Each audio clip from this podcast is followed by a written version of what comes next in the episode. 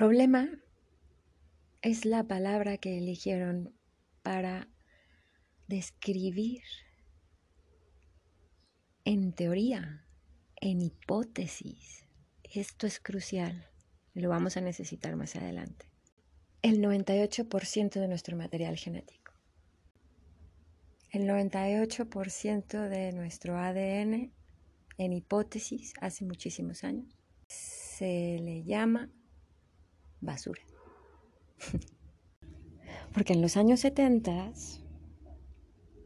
los genetistas más poderosos realmente creían que el 98% del material genético no servía para nada. 50 años después, el término persiste. No se ha cambiado.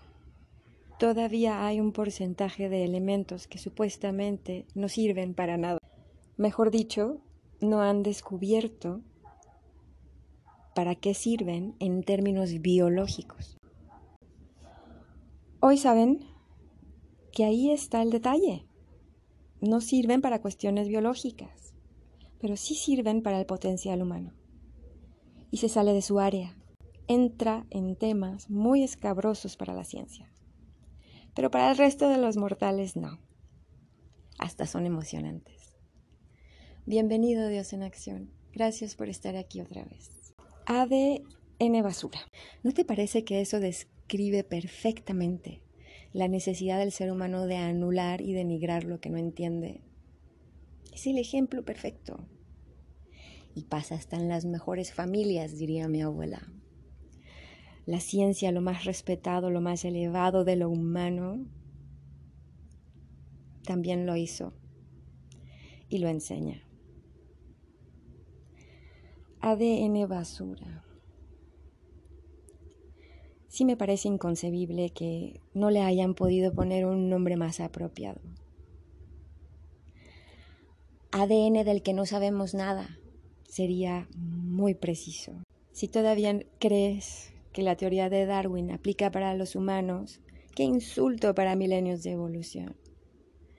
Si crees en el Génesis, qué insulto para Dios.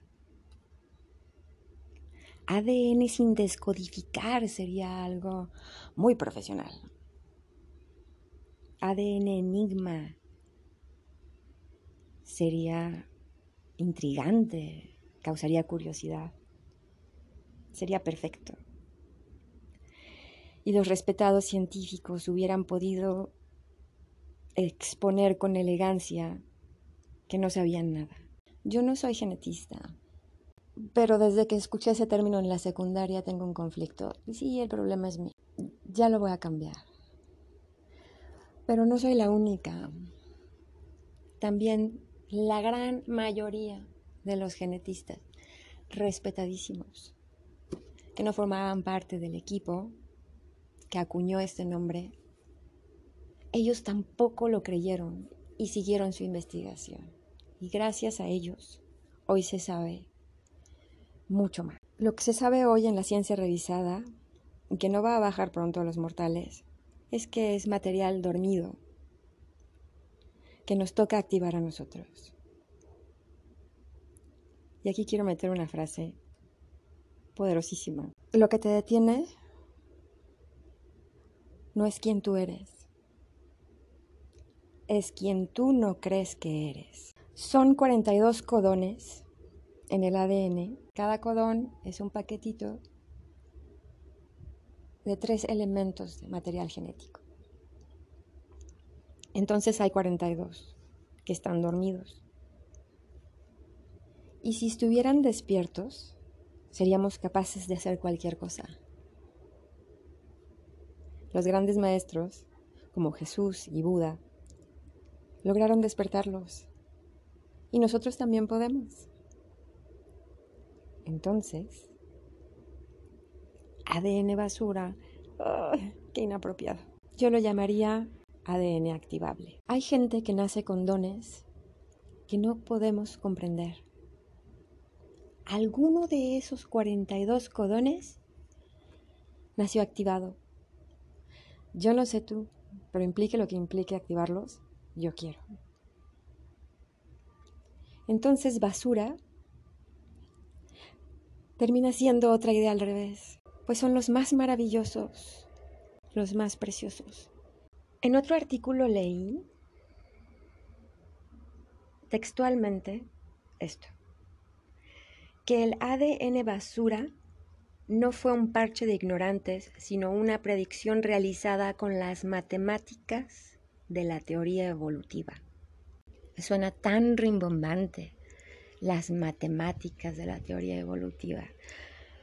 Pero vamos a ver, a 50 años de la teoría escéptica y reduccionista del genoma, el porcentaje que definieron las matemáticas de Susumu Ono en 1972 del 98% en hipótesis ha bajado de manera probada a un 30%.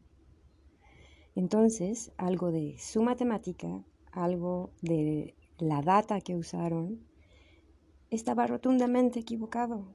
Y ya no se trata de teoría ni de hipótesis, se trata de hechos probados. Pero se sigue llamando basura a pesar de que cada vez es menor el porcentaje de basura en nuestros genes. Cada vez es menor el porcentaje de lo que no se conoce. Ya claro, era una hipótesis que muy pocos científicos aceptaron y el resto, la gran mayoría, ignoró, gracias a Dios, para continuar su investigación. Hoy lo que se sabe es gracias a ellos. Gracias a todos los demás, eso es innegable. Entonces, el término viene a ser un ejemplo de escándalo mediático, promovido sí por ignorantes en el tema. Pero ¿qué ganaban? Diciendo que el 98% de tus genes son basura. Pues que tú eres 98% basura. Que 98% no sirves para nada afirmaron como verdad la teoría no probada de un solo equipo. Y toma la que no era cierto.